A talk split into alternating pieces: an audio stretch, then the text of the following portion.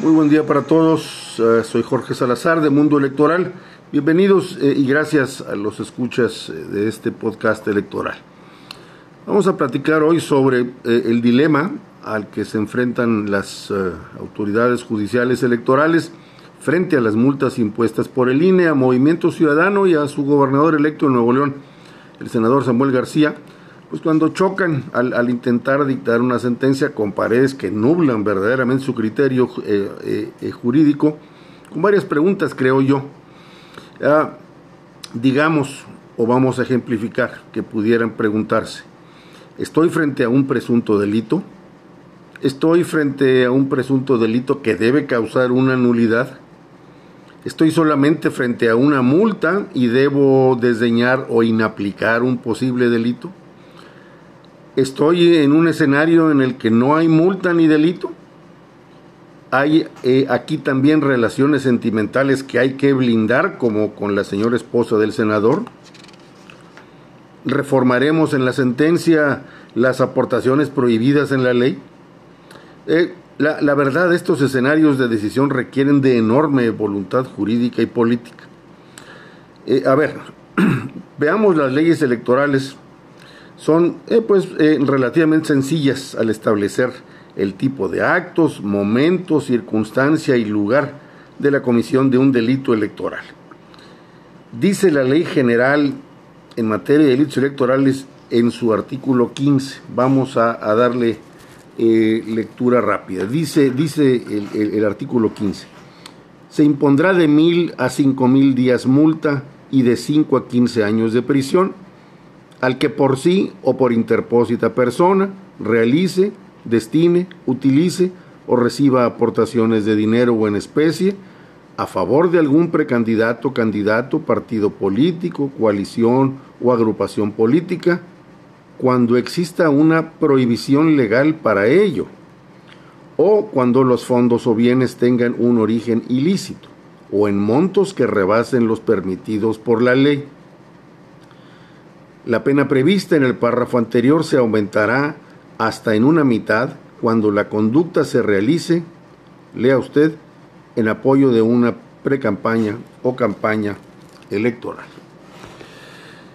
Eh, leído de esta manera, pues caemos en, en, cuenta que la triangulación de aportaciones prohibidas a una campaña política pues es definitivamente, conforme al INE, un delito.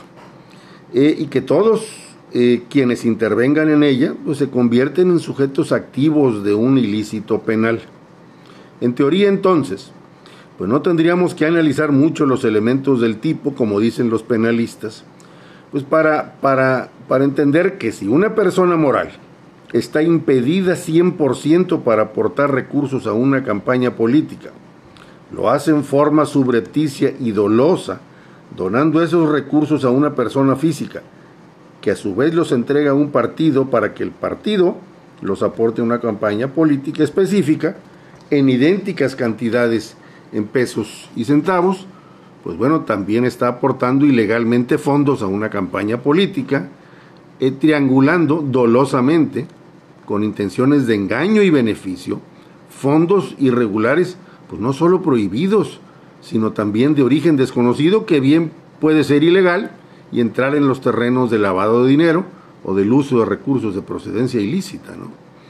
Eh, aquí el tema que nos ocupa es eh, entender si ese presunto delito señalado por el INE pues es causal suficiente o no para declarar la nulidad de la elección de una gubernatura, porque pues es evidente que se han violado reiteradamente varios de los principios rectores de la función electoral.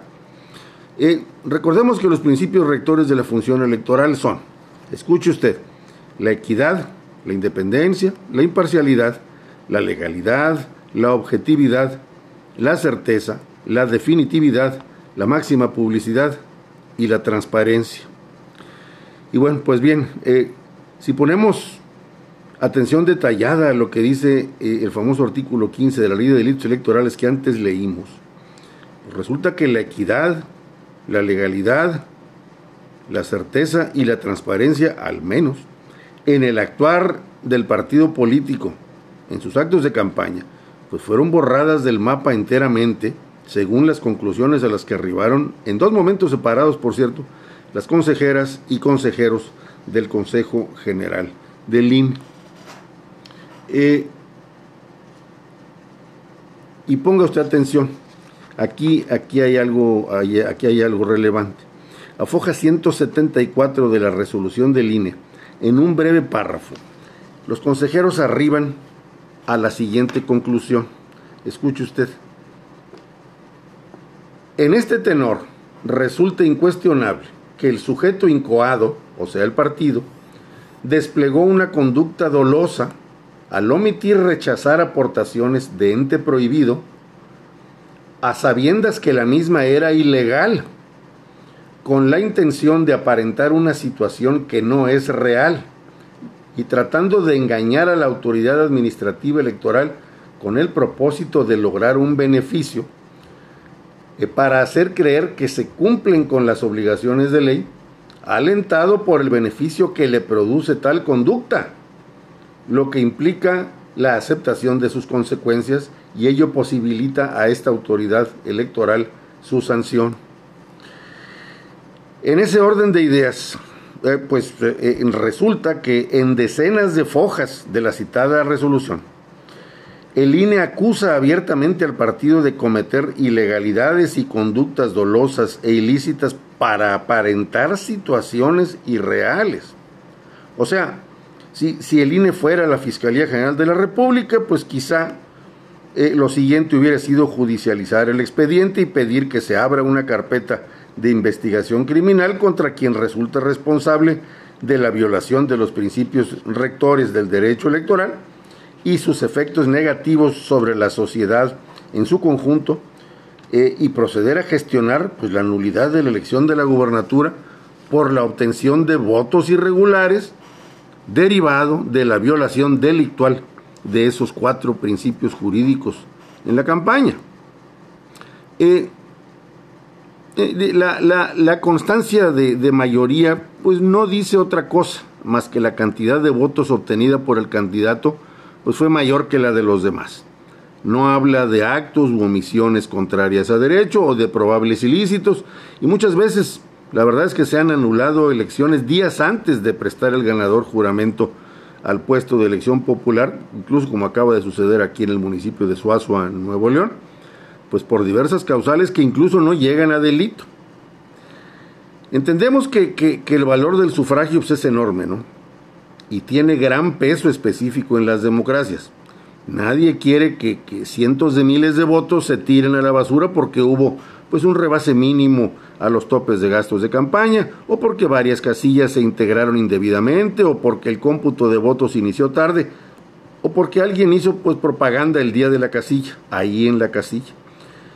Pero, pero aquí está el tema conforme a las afirmaciones del INE. La triangulación de ilícitos en forma dolosa e ilegal a un partido en campaña, inyectados a una campaña específica que genera sobreexposición de imagen y triplica y más su posicionamiento en redes sociales, exhibe un gasto enteramente atípico en artículos y eventos de campaña y concluye con una convocatoria que pudiéramos decir irregular y con votos inesperados, pues bueno, se, se puede omitir todo esto como causal de nulidad de una elección. ¿De veras?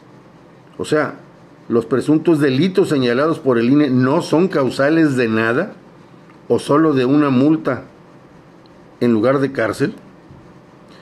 Eh, la, Sala Superior del Tribunal Electoral le, pidió al INE que robusteciera su fundamentación y su motivación, lo que los consejeros y consejeras hicieron en cumplimiento, pues eh, eh, insertando una cantidad de elementos que acreditan, según ellos, la presunta comisión de delitos por el partido y terceras personas.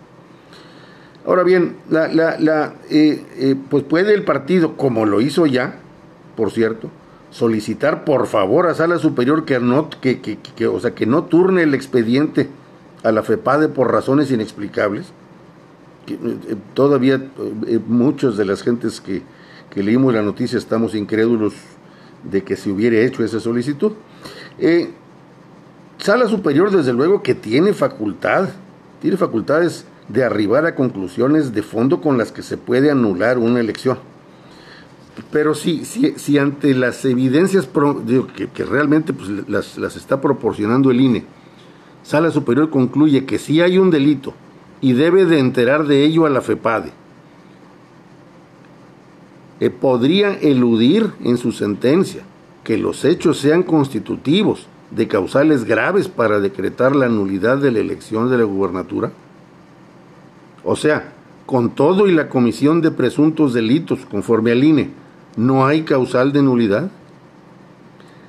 Si es esto lo que, eh, lo que, lo que va a suceder o lo que sucede, pues eh, estaremos entrando en una nueva forma de hacer política en México con hijos o esposas apoyadas sentimentalmente, pues por grandes potentados nacionales de medios de comunicación o, de, de, grandes empresas, pues que podrán sin limitaciones eh, apoyar a sus candidatos este, eh, eh, muy amados y, a campañas en las que pues la, la triangulación prohibida y evidente de recursos potencialmente ilícitos también, pues pueden enriquecer una campaña o un partido y solo sancionarse con multas ya previamente calculadas, pues dejando en el basurero la legislación electoral que ha tardado decenios en perfeccionarse y ser efectiva. ¿No le parece a usted increíble el escenario? Muchas gracias y nos escuchamos en mi, en mi próximo podcast electoral. Que descanse usted. Gracias.